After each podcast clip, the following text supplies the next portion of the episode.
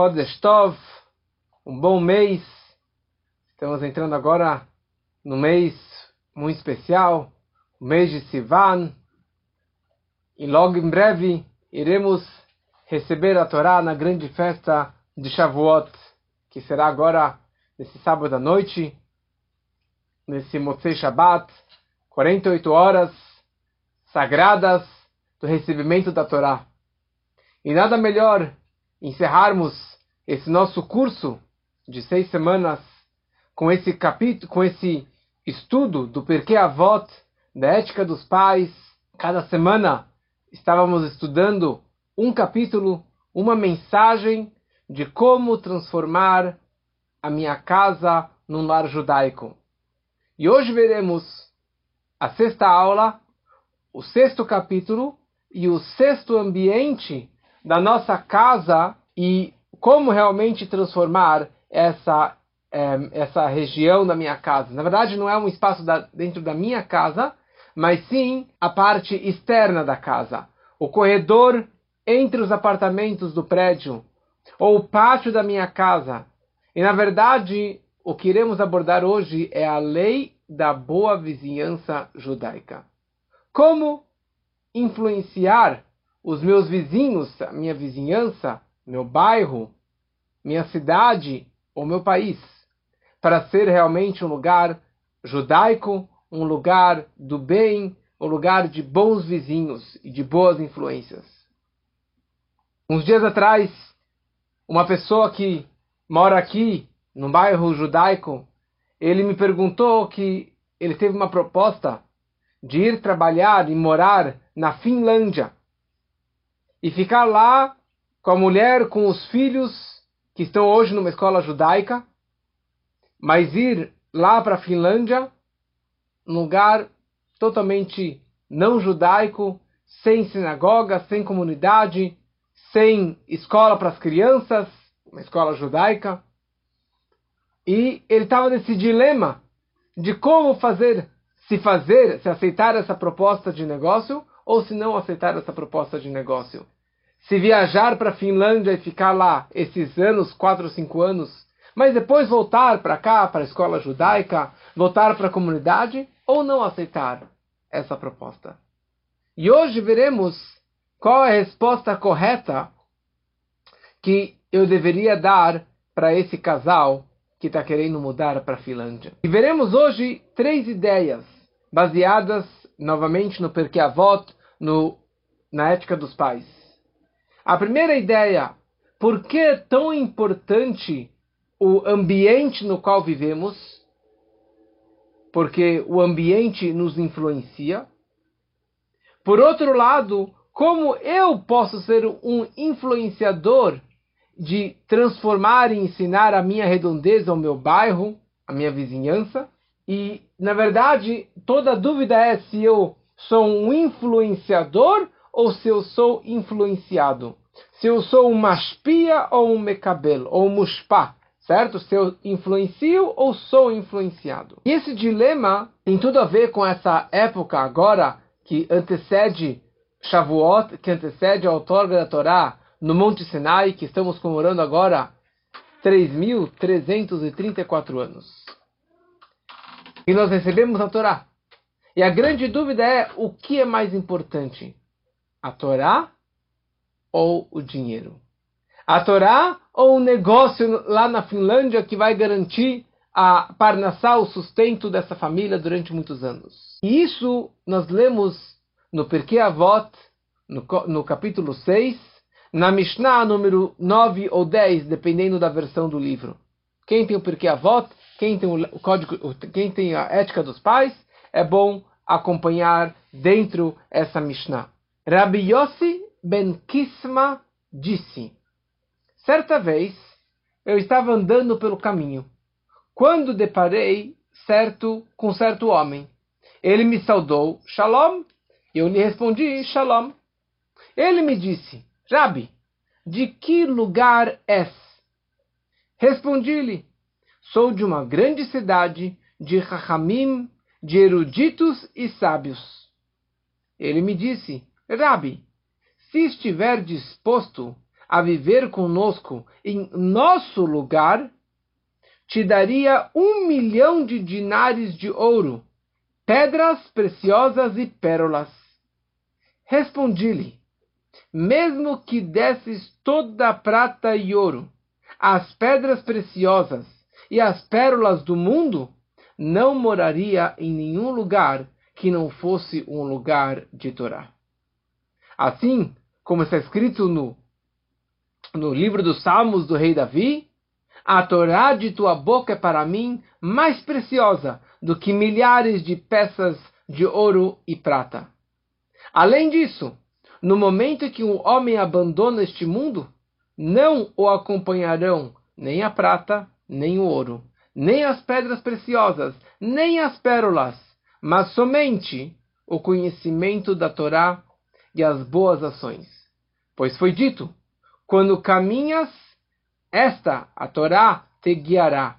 Quando te deitas, ou seja, falecendo, te cuidará.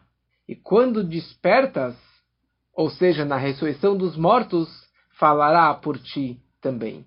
Então, por isso que ele realmente, esse Rabbi Yossi Ben Kisma, acabou negando essa oferta de mudar para esse lugar que lhe daria uma fortuna, lhe daria muito dinheiro, milhões e milhões de dinares de ouro, de prata, mas ele falou: Eu só moro Bemekom Torá, no local de Torá, no local judaico. Por que é tão importante conhecer a vizinhança? Saber qual é o bairro que você está indo morar? Quem são seus vizinhos que, que vão morar no seu prédio, na tua rua?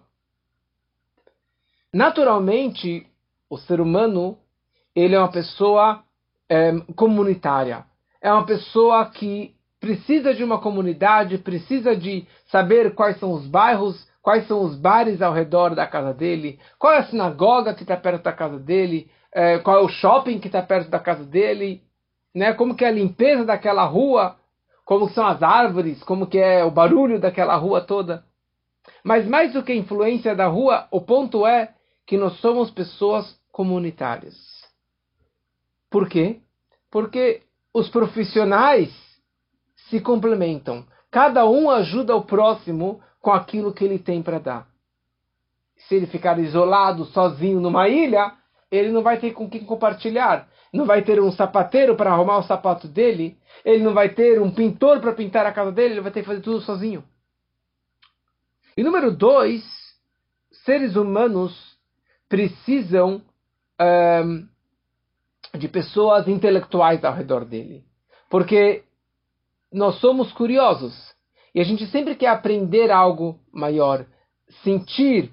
Somos pessoas intelectuais, pessoas emocionais e sempre queremos ensinar alguém ou ser ensinado, aprender algo de alguém. Como que um grande sábio da Guimará, que era chamado Rony Meagel, ele dizia o seguinte: a pessoa precisa ter essa um, esse connection com outras pessoas. Uma frase do Talmud é ou havruta ou mituta. Ou você tem amigos, havruta, ou é a morte. É melhor morrer se, se você não tem amigos. Você tem que ter uma, uma influência, um ambiente para você viver, conviver com essa paz e com essa harmonia. Em outras palavras, é, a redondeza, o ambiente onde vivemos, é significa, muito significativo na nossa vida.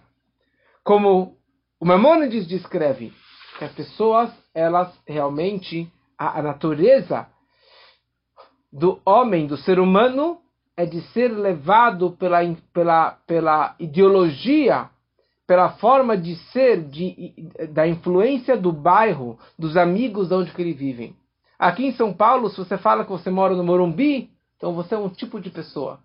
Se você mora em Pinheiros, você é um outro tipo de, de personalidade. Você mora nos Jardins, é uma outra forma. Você mora em Genópolis, é uma. Cada bairro tem a, o jeito das pessoas. Hoje está cada vez mais misturado esses valores. Mas talvez você fala que você mora em Santos, você tem um tipo de cabeça. Você mora na Bahia, então você tem um outro tipo de personalidade e um outro sotaque e, e outros valores da vida. Por isso que nós estudamos no capítulo 1 do Perkei Avot, ali está descrito Harchek mishachen ra. Ve'al tetchaber larasha. Se afaste de um mau vizinho e não te apegues e não te conecte com uma pessoa ruim, uma pessoa má. Essa semana, a paraxá da semana, Bamidbar, que descreve sobre as jornadas do povo no deserto e como que eram os acampamentos de cada uma das doze tribos divididas no deserto, nós percebemos que durante essa jornada de 40 anos, tiveram bons vizinhos e maus vizinhos, boas influências e más influências. E durante a história nós percebemos como que pessoas do mal influenciaram também os seus vizinhos para o mau caminho. Por exemplo, quando aparece aquela história de Korach, que se rebelou contra Moshe e contra Deus, e eles foram tragados pela terra, que abriu aquele buraco e eles foram engolidos pela terra. Seu vizinho do seu acampamento era a tribo de Reuven. A tribo de Reuven acabou entrando nessa briga que não lhe pertencia. Porque Korach era na tribo de Levi. Eles estavam com inveja de Moshe e eles queriam fazer problemas. A tribo de Reuven não tem nada a ver com a tribo de Levi. Não tinha nada a ver com essa política, com essa briga. Mas já que ele era vizinho do Korach, ele acabou sendo influenciado negativamente e sendo levado para a briga e sendo levado para o mesmo final triste que o Korah teve e toda a sua tribo também teve.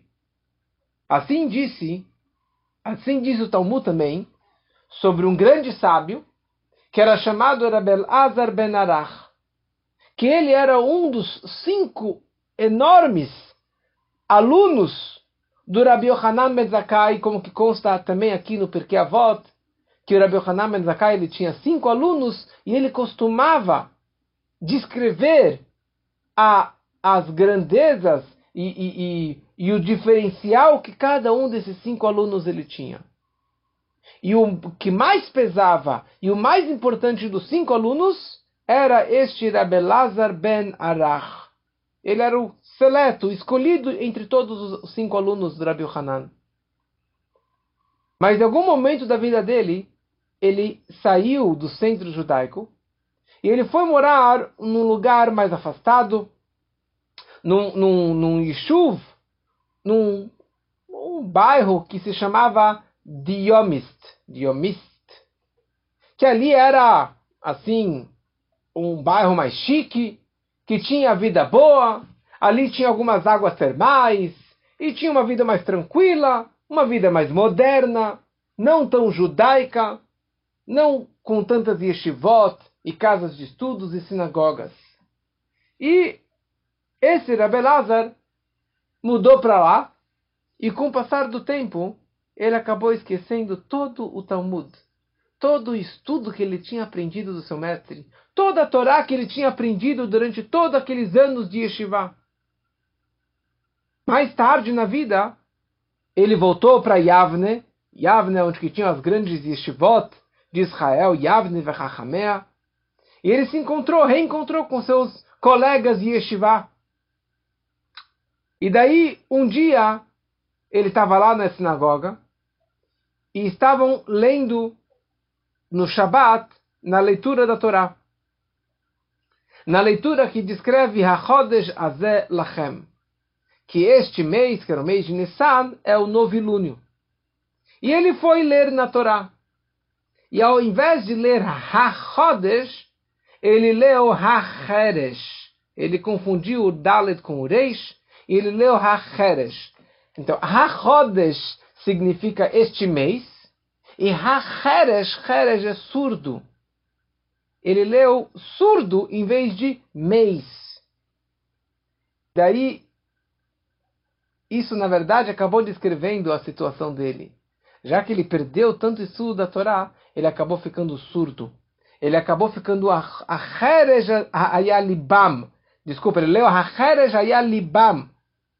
Esse surdo, o coração dele virou surdo. Ele acabou se afastando tanto da Torá, ele acabou perdendo todo aquele conhecimento que ele tinha de antes.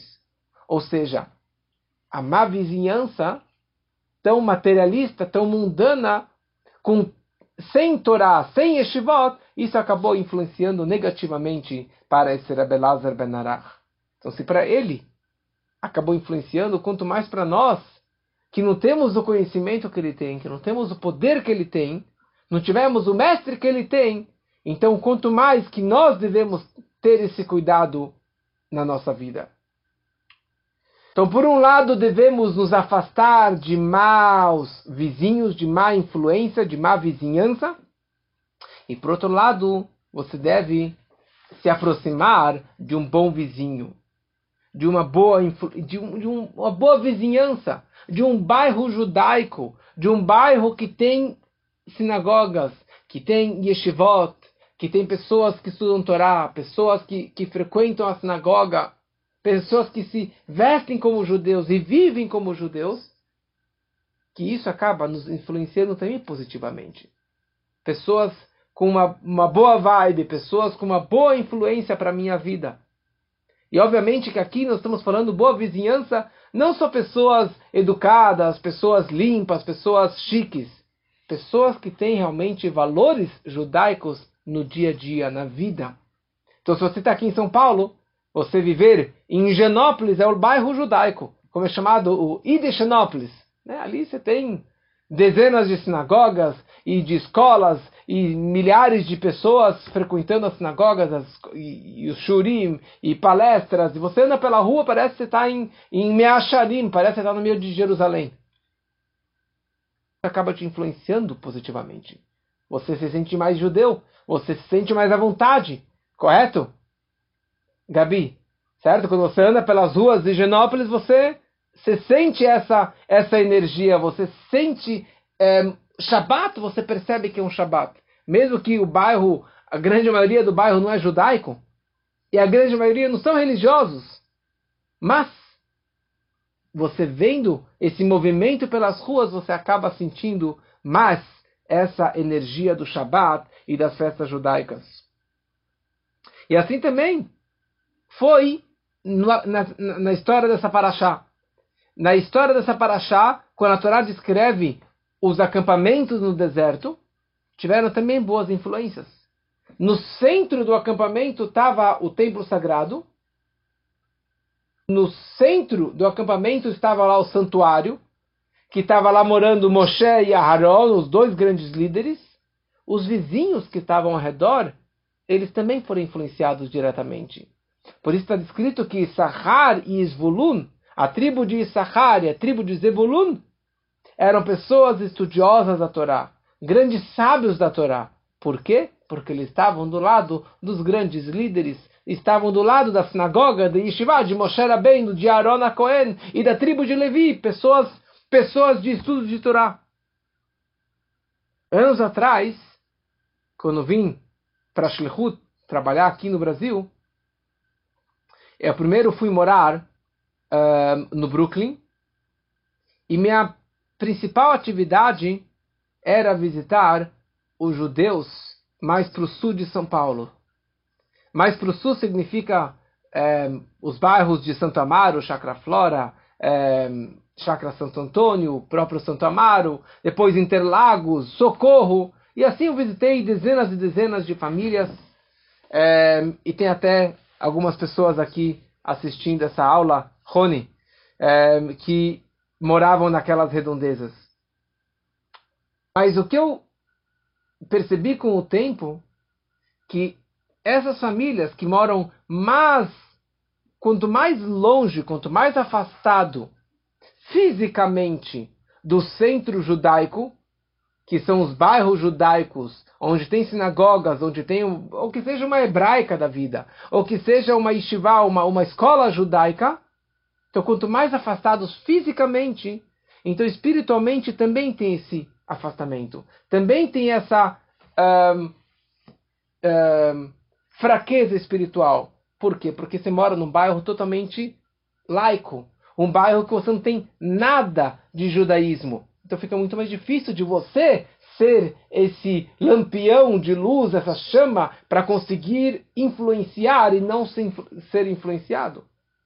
Esse era o trabalho que eu fiz durante alguns anos, que eu frequentava essas famílias, eu visitava essas famílias, fazia aula na casa delas, fazia uma aula na frente da represa lá em, é, lá em Interlagos, fazia uma aula mensalmente em Santo Amaro, uma aula mensalmente na Chácara Santo Antônio, para reunir as famílias do bairro, para conseguir trazer um pouquinho de luz, uma festa de Hanukkah, uma festa de Purim e assim por diante, para conseguir ajudar essas pessoas para ter mais uma energia positiva. Como consta no Talmud, que na época do Talmud,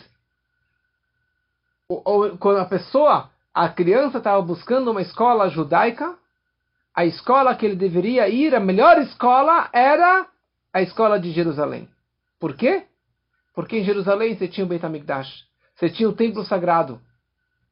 Você tinha o templo sagrado e só você andando na rua, você vendo as pessoas indo ao templo, levando sacrifícios ao templo, fazendo as rezas e participando dos movimentos ao redor do templo, você acaba sendo influenciado por essa energia, por essa santidade, por esse movimento tão positivo. Agora, se você mora num lugar tão afastado, um lugar tão laico, um lugar tão sujo, um lugar tão impuro, você acaba também sendo influenciado, querendo ou não, por essa má energia esse cuidado pela vizinhança, esse cuidado pela é, influência de um vizinho e o outro, isso foi o que o profeta pagão, Bilão, Bilam, o perverso, que ele veio amaldiçoar o nosso povo no deserto, quando ele subiu nas colinas para amaldiçoar o povo, e ele viu a estrutura dos do acampamento, como que cada tribo tem a sua tribo, o seu acampamento. Cada casa, cada tenda está posicionada exatamente naquele local, sem mover um metro para um lado ou para o outro.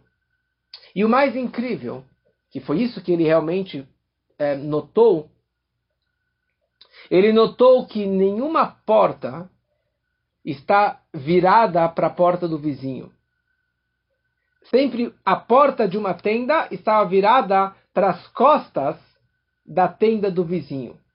Então, na hora que um abria a porta, ele não conseguiria ver a porta do vizinho e as pessoas mal vestidas ou o que estava acontecendo na casa do vizinho. E foi isso que ele se empolgou tanto. E ele falou aquela música tão conhecida, Matovu, O Alecha Yaakov, Mishkenotecha Israel, que nós falamos todos os dias na no início da reza da manhã. Quão belas são suas tendas, ó Yaakov! Mishkenotecha Israel, as tuas moradias, ó Israel. Foi essa, esse foi o espanto e esse que foi o louvor e a, e a canção que o profeta Bilam ele fez pelo nosso povo. Por quê? Porque ele ficou chocado como que os judeus são cuidadosos com a privacidade como que os judeus são cuidadosos com a tzniut, com o recato de cada família, de cada pessoa. Não somente que pela lei judaica e no judaísmo nós somos cuidadosos pelas vestimentas, principalmente das mulheres, o recato na camisa e na manga e na saia e na meia e de não ter decote para realmente manter essa privacidade. Mas o principal ele, ele ficou aqui tão espantado com essa ideia do cuidado de que ninguém fica xeretando na casa do vizinho. Hoje em dia, com tantos prédios, é, você perde cada vez mais a sua privacidade. Porque a varanda do vizinho está de cara na sua casa, ou no quarto do casal, ou no banheiro, você consegue, se você quiser ver a casa do vizinho, você nem precisa colocar um binóculo hoje em dia. Você pode olhar e você vê tudo o que está acontecendo na casa do vizinho. Principalmente em Copacabana, quando está um prédio literalmente grudado no outro, você escuta tudo o que acontece na casa do vizinho, no banheiro do vizinho. Não tem mais privacidade. E é isso que a Torá preza tanto. E é isso que, que as leis nos ensinam de que cada um precisa manter a sua privacidade do casal, a privacidade da família, o recato da família e, e ao mesmo tempo não ficar xeretando na vida alheia, na vida dos vizinhos. E esse que é o grande problema do Facebook, do Instagram e de toda a, a internet e de todas as revistas que existem e todos os sites que você não tem mais privacidade. As pessoas se expõem nesses sites, nesses aplicativos, tudo que aconteceu na vida dele, as viagens que ele fez, uh, uh, os amores da vida dele, as coisas mais íntimas, já não tem mais coisas íntimas. Tudo está na internet. Tudo está aberto. Então, as pessoas elas fazem de tudo para expor a sua privacidade e de perder o seu recato, e vice-versa. Se você quiser saber da vida alheia, se quiser saber da vida de todo mundo, você entra, você está sabendo de tudo e perdeu esses valores. E por isso que os casamentos não funcionam mais. Por isso que as famílias não funcionam mais. Porque se você não tem essa privacidade e esse recato e esse cuidado da família ser a família e não ficar expondo nem as coisas positivas e muito menos as negativas para o próximo, você acaba perdendo todos esses valores. Por isso que nunca abri uma conta de Facebook. Abri o Instagram, estamos dando aula agora no Instagram, mas precisamos ter esse cuidado. É bom usar essas ferramentas para fazer bons vizinhos, bons shurim, boas aulas, mas não para ficar realmente olhando na vida dos outros e principalmente daquelas pessoas que não têm recato, que estão mal vestidas e que realmente isso acaba influenciando negativamente para toda e qualquer pessoa. Quantas pessoas não perderam seus valores, não quebraram, não destruíram seus casamentos por causa desses é, meios de comunicação? que acabam com casamentos, que acabam com a privacidade do casal e, e, e per perdem esses valores todos. Mas não vamos entrar nessa questão agora, que isso não é o foco desse shur. Certa vez o Alter Ebe, o autor do Tânia, ele estava viajando e ele chega numa estalagem no interior, assim no meio da estrada, no meio do nada, que não tinha nenhuma comunidade ao redor, nenhuma sinagoga ao redor. E o Altarebe vira para ele e fala: Senhor estalajadeiro, senhor judeu, como você pode viver aqui sem ter nada judaico ao redor? Como você vai educar os seus filhos no meio judaico? Como você vai conseguir passar para eles os valores judaicos e de ter uma continuidade um, na, na, na sua família, no, no, judaísmo, se você não tem esse ambiente. Na manhã seguinte, o Alter ele levantou ele percebeu que o homem já tinha empacotado tudo. Ele colocou na carroça. E o Alter perguntou para ele, onde você está indo? O senhor me falou que eu precisava sair daqui. Então, ele, eu estou obedecendo as tuas ordens, o teu conselho, e estou indo viajar para um lugar mais judaico. E a ideia é a seguinte. Por um lado, nós podemos ser influenciados, mas por outro lado, nós podemos também ser o, o influenciador na nossa redondeza, no nosso bairro.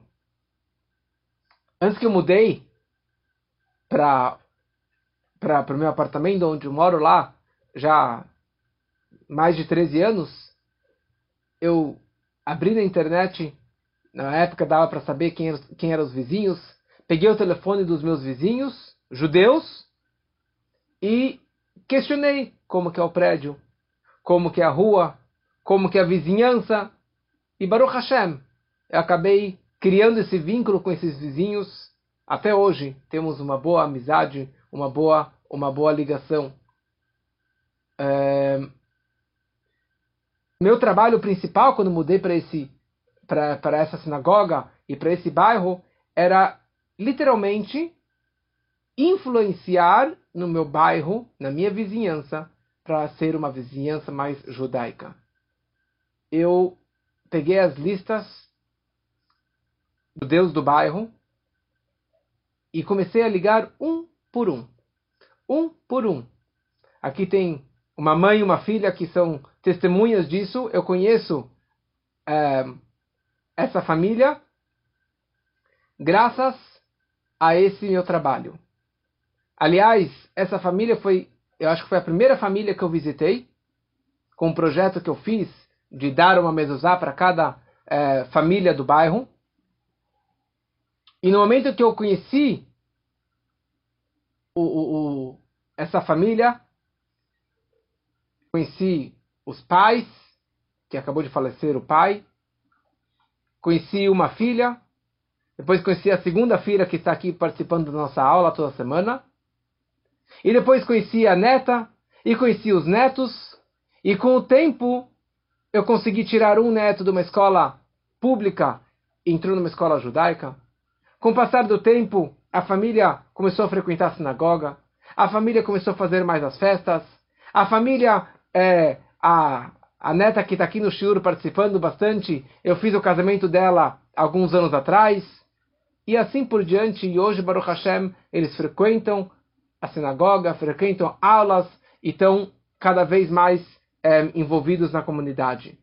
Essa é uma história que aconteceu comigo e Baruch Hashem, eu tenho o maior prazer e alegria que vocês estão aqui, todas as nossas aulas, participando dos nossos shurim, que isso demonstra o sucesso do, do meu trabalho.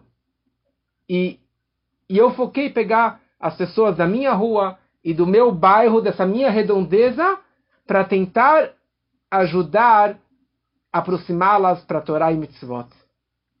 Poderia fazer mais, com certeza poderia fazer mais. Hoje já não é meu foco principal das minhas atividades, mas continuamos em contato e, e, e, e frequentemente com inúmeras, inúmeras dessas pessoas e dessas famílias. E Baruch Hashem, é, muitas foram influenciadas pelo, pela minha atuação.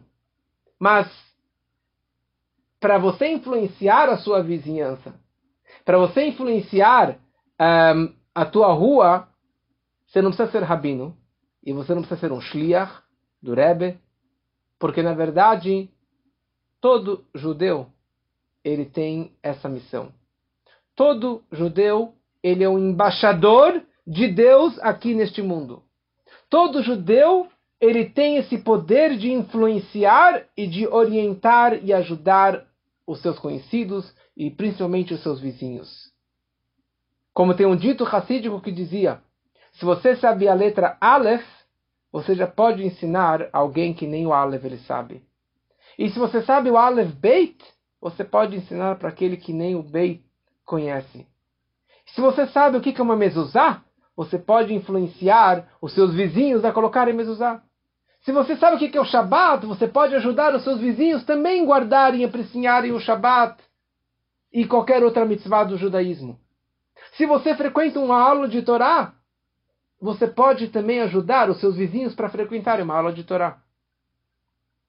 Então, se você está numa má, numa má vizinhança, o teu papel, a razão que você caiu naquele lugar, é para você conseguir influenciar naquele lugar.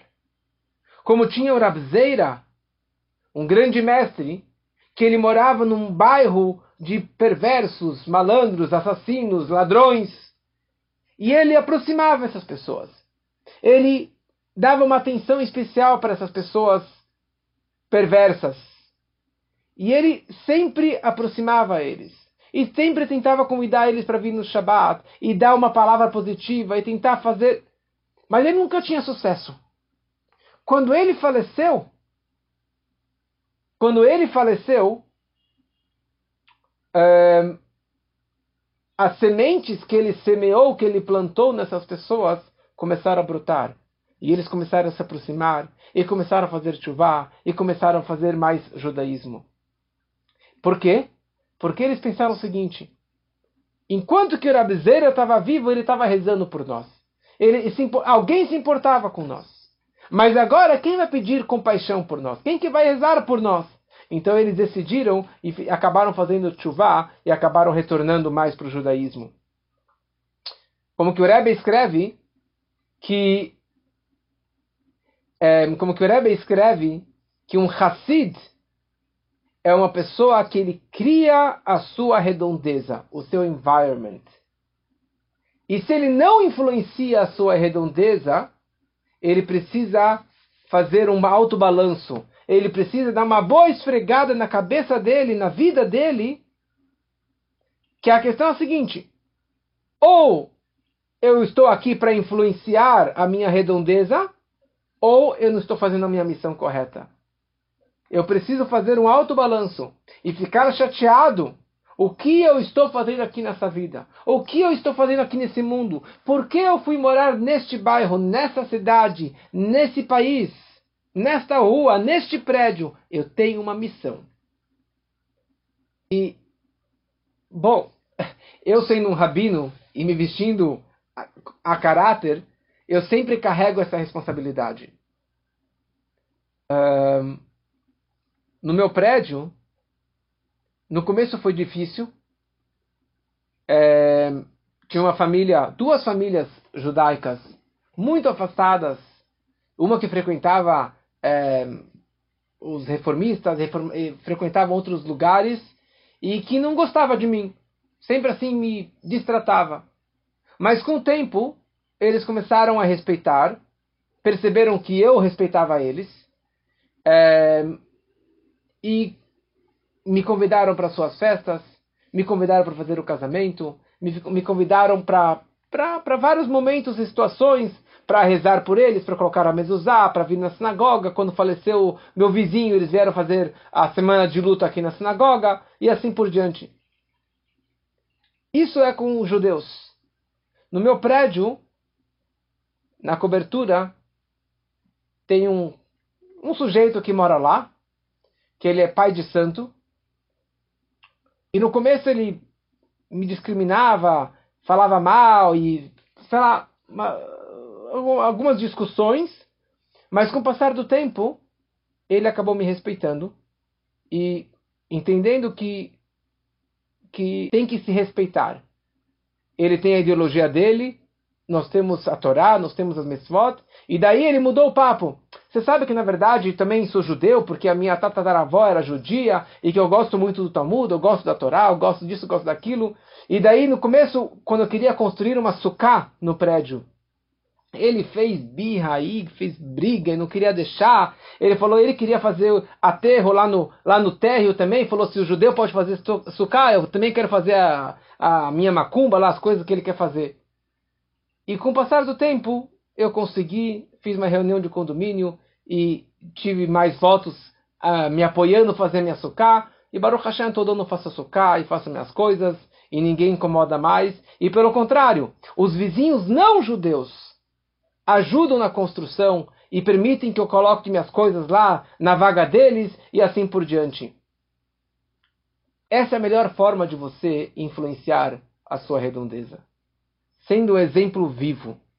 Você sendo um exemplo de uma pessoa digna, de uma pessoa de Deus, uma pessoa de Torá, um judeu que segue a religião, que segue e que vive dessa forma, essa é a melhor forma de você influenciar a sua redondeza, você influenciar os seus vizinhos positivamente. Então, como você faz isso? Então, você chama seus vizinhos para sua casa, para o Shabat, obviamente, seus vizinhos judeus. Você oferecem na casa dele colocar uma mezuzá. Você não tem uma mezuzá? Posso colocar uma mezuzá na sua casa? Foi assim que eu visitei a tua família, correto, Gabi? Fui uma vez colocar mezuzá, fui uma segunda vez colocar mezuzá, e assim, devagarinho, vai criando esse vínculo. Ou você vai acender as velas de Hanukkah na casa do seu vizinho. Ou você dá para ele uma Hanukkah. Ou que você dá para ele uma matzá para o Pesach. Ou que você convida ele para uma festa de Purim que você vai fazer. De novo, você não precisa ser religioso ou rabino para você conseguir influenciar dessa forma. Se você sabe Aleph, você pode ensinar Aleph. Se você sabe o que é Pesach, como que, Ricardo, você foi para Santos e você influenciou e você deu uma sot para uma tia-avó que mora lá em Santos. E você chamou vizinhos para virem na sua casa no Seider aí em Santos. Essa que é a missão de cada um de nós. Conseguir, pode ser passo a passo para eu conseguir pegar essas, meus vizinhos e deles me respeitarem e gostarem, não foi fácil. Mas passo a passo, você demonstrando que você é mente, que você é gente, que você é gente boa, que você é, é educado, e você quer ajudar essas pessoas, você devagarinho vai influenciando positivamente essas pessoas. O que aconteceu que certa vez uma pessoa veio para o seu mestre e falou: Olha, eu tenho um vizinho terrível que me provoca, que me atordoa o tempo todo. Como que eu tinha esse, tenho esse vizinho na minha cobertura até hoje? E o mestre falou para ele, está escrito, Arhek você tem que se afastar de um mau vizinho. E o mestre falou, não está escrito hitrachek, se afaste, e sim afaste o mau vizinho. Ou seja, você precisa afastar do vizinho o mal dele. E com isso você vai demonstrar e você vai perceber que ele não é uma pessoa má. Ou seja, você tem que afastar a má personalidade daquele seu vizinho. E não afastar o mau vizinho, e sim afastar aquela má personalidade daquela pessoa. E a grande questão fica: bom, Rabino, você falou aqui duas ideias contraditórias.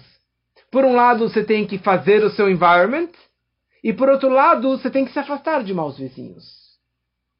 Ou você tem que influenciar, ou você pode ser influenciado.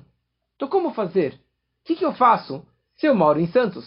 O que eu faço se eu moro no interior? O que eu faço se eu moro em, em Trancoso? O que eu faço se eu não moro em Idichenópolis, não moro em Higienópolis, eu não moro num centro judaico?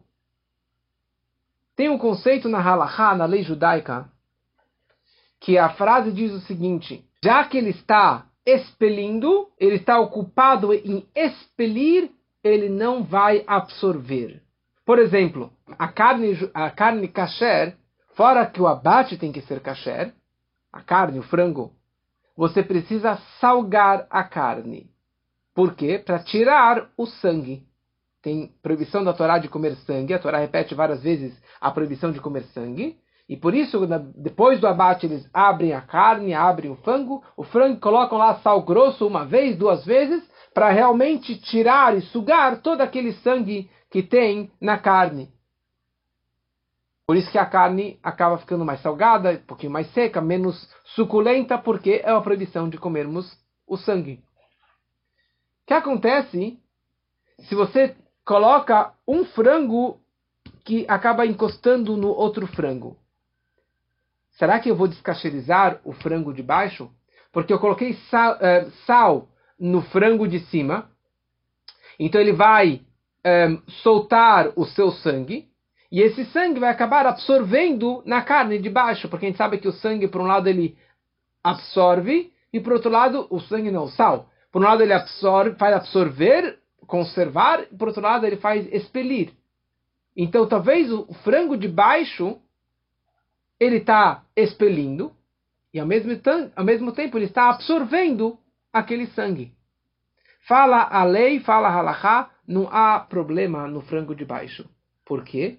Porque enquanto que ele está expelindo sangue, ele está ocupado, trabalhando em expelir, ele não vai absorver. E aquele frango de baixo é kasher.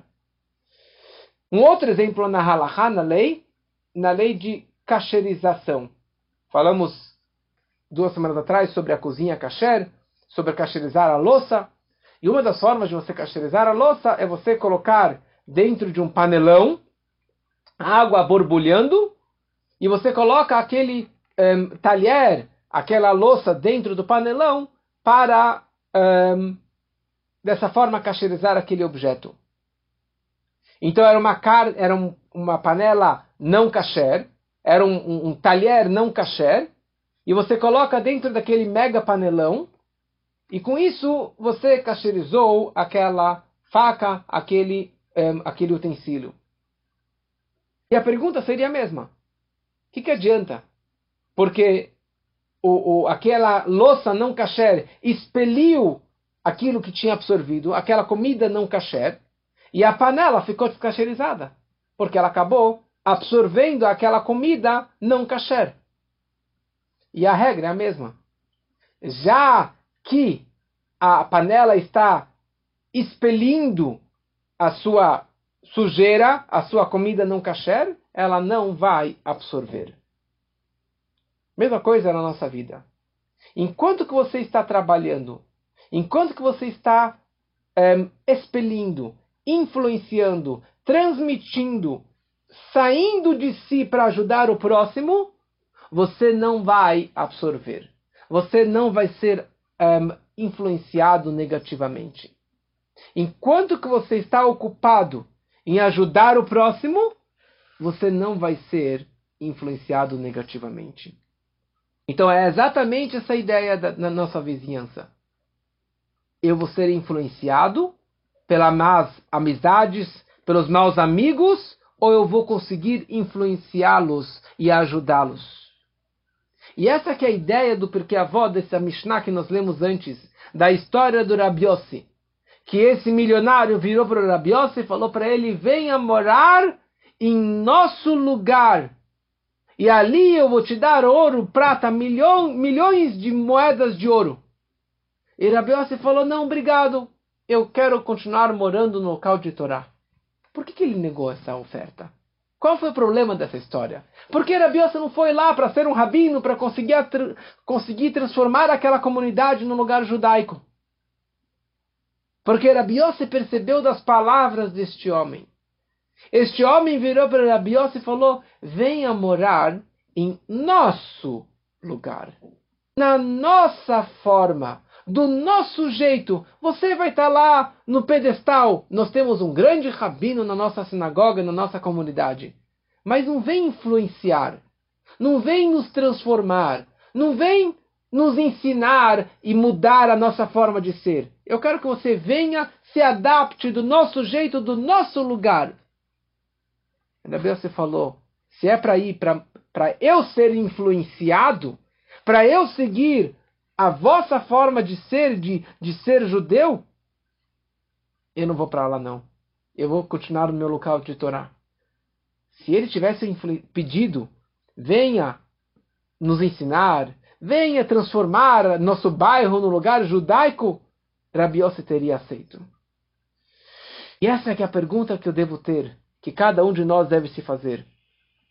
O que eu estou fazendo em Santos? O que eu estou fazendo em Curitiba? O que eu estou fazendo em Trancoso? O que eu estou fazendo no interior de São Paulo? Ou mesmo se você mora em Higienópolis, em Idexanópolis, mas você não frequenta assiduamente a sinagoga e a comunidade, o que eu estou fazendo aqui? estou influenciando ou estou sendo influenciado? Eu estou transformando ou sendo transformado? That's the whole question. A pergunta é, a frase diz, Tov la tzadik tov bom para o justo e bom para o seu vizinho, e oi la ve oi coitado do perverso e coitado do seu vizinho. A pergunta é, eu sou uma pessoa ativa ou passiva? Eu estou influenciando ou sendo influenciado? Se você está ocupado em influ influenciar, você está fazendo a sua missão e você vai ser o tzadik que vai transformar o seu bairro, a sua cidade que você se encontra. Caso contrário, vá embora daí e vai para um local, um local mais judaico, que seja mais fácil de você seguir o judaísmo de uma forma mais tranquila. E concluindo com uma história de uma cidade que estava na, nos últimos meses na, nas notícias, Dniepro, Dniepropetrovsk, lá na, na Ucrânia, que tem o centro judaico maior do mundo, que é o Menorah Center, que ali tem um, tem um prédio de são sete prédios num formato de uma menorá, que é o maior centro judaico é, da, da Ucrânia e provavelmente do mundo também. Só que anos atrás, décadas atrás, durante o comunismo, ali vivia o nosso Rebbe, e ele vivia lá com o seu pai, que era o rabino de Dnepropetrovsk, que naquela época se chamava Yekaterinoslav. O pai do Rebbe, Rebbe Levi Yitzhak, era o rabino, e durante o comunismo era proibido qualquer atividade judaica. Só que de madrugada, onze e meia da noite, bate na porta dele, E aparece lá uma senhora e fala para o rabino: Eu preciso fazer agora a chupá, o casamento judaico da minha filha, com o noivo. Oh, óbvio, sim, eu vou fazer, apesar do perigo para todo mundo perigo de vida, que na prática ele acabou morrendo no exílio por ter difundido o judaísmo, esse era Levi Yitzhak. Então ele chamou o casal, chamou os pais, chamou mais algumas pessoas, mas para fazer uma rupá precisa ter minyan, tem que ter dez, dez homens judeus. E com todo o trabalho, o esforço e a busca, eles conseguiram juntar somente nove judeus. E eles estavam quebrando a cabeça, já era de madrugada, depois da meia-noite. Rabbi Yitzhak falou, olha, eu não tenho outra opção, mas eu vou chamar o meu vizinho. Ele tinha um judeu vizinho, dois andares abaixo dele, mas esse judeu, não somente que ele era um comunista, não somente que ele trabalhava para a KGB, mas ele era o espião da KGB para delatar o Rebbe, o Rabino, para as autoridades e para a KGB. Essa era a missão dele. E tinham muitos judeus da Yavseksa, que era o, o partido comunista judaico, que foram eles que delataram e fizeram as piores coisas contra os seus próprios irmãos judeus. Foram esses judeus comunistas que prenderam o Rebbe anterior, e foram eles também que prenderam esse Rebbe Levi Yitzhak, o pai do nosso Rebbe. Rebbe Levi Yitzhak, com muita coragem, da força que ele tinha, deu de madrugada, bate na porta desse judeu comunista e fala para ele: Eu preciso que você suba no meu apartamento para completar o minyan, para conseguir fazer uma rupá, um casamento judaico no meu apartamento. O homem ficou assim assustado. Tipo, eu sou o seu, é, o, o, o teu espião e você veio aqui me convidar para fazer isso? Falou sim. E ele acabou aceitando ele subiu no apartamento e por segurança para ninguém ser delatado, principalmente os noivos, então naquele casamento não somente a noiva estava coberta com o véu, mas o noivo também estava coberto, provavelmente com o talita, ele estava totalmente coberto para que principalmente esse homem, esse comunista não delatasse os noivos. Foi feito o casamento rapidinho, a cerimônia foi feita. E quando acabou, Rabbi Yitzhak falou: cada um vai embora, devagarinho, de fininho, para que ninguém perceba. Todo mundo foi embora, menos esse judeu comunista. E ele vira para o Rebbe, e ele pega a carteirinha do trabalho dele, ele coloca na mesa, ele vira para o rabino, ele fala: Eu abandonei, vou abandonar esse meu trabalho, e eu quero ficar contigo, eu quero voltar a ser judeu e aprender a Torá e voltar às, às tradições judaicas. Isso é a influência de um bom vizinho. De você conseguir pegar um judeu comunista com o trabalho que estava fazendo e transformá-lo e pegar e que ele faça chuva e que ele troque de partido e que ajude o Rebbe para fazer o seu trabalho. Que a gente possa aprender disso para a nossa vida. E com isso, nós concluímos esse curso. Esse curso que Baruch Hashem acho que foi muito interessante esse curso de como transformar a minha casa num lar judaico. E nós vimos nessas seis semanas, primeiramente, nós vimos sobre a nossa sala, a sala judaica, para ter aulas judaicas na minha sala, como que muitos de vocês estão tendo na televisão, no computador, no celular, na casa, na sala. Ter livros judaicos na casa. A minha casa estar aberta para visitas, para Shabbatot, para visitas e fazer a mitzvah de receber hóspedes. Depois falamos sobre a área de serviço, os produtos de limpeza, a higiene da casa, a higiene do corpo, como que tudo isso na verdade faz parte do judaísmo de uma mitzvah, de você manter a higiene e de servir a Deus com saúde. Depois falamos sobre a cozinha kasher, a cozinha judaica. Depois falamos o quarto das crianças, os brinquedos das crianças, os livros judaicos no quarto das crianças. Depois falamos sobre o quarto do casal, como transformar e como transmitir santidade, a presença divina dentro o casal, é, com a mitzvah da pureza familiar, a mulher indo ao mikve.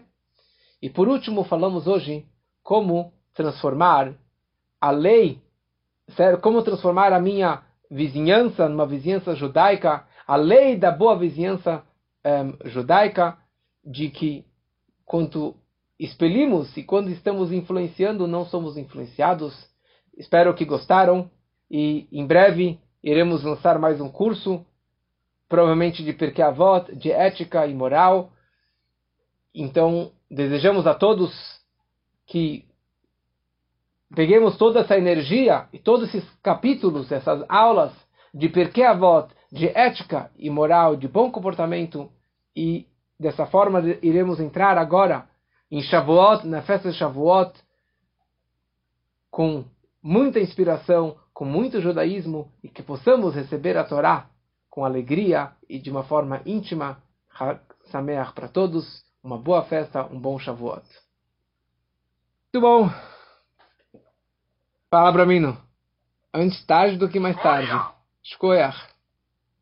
Estou aqui e adorei o que eu vi. Que bom. Falta receita só. Receita do quê? Da comida. Da comida? Lógico. Você fala da comida caché, que é bom ter comida caché. Vai, vai falar com a sua mulher, né? É, mas, mas a minha comida é acho que é nazi, não é, não é cefa, não. Não tem problema, não capaz de comer até comida goi. Por você, Muito bom.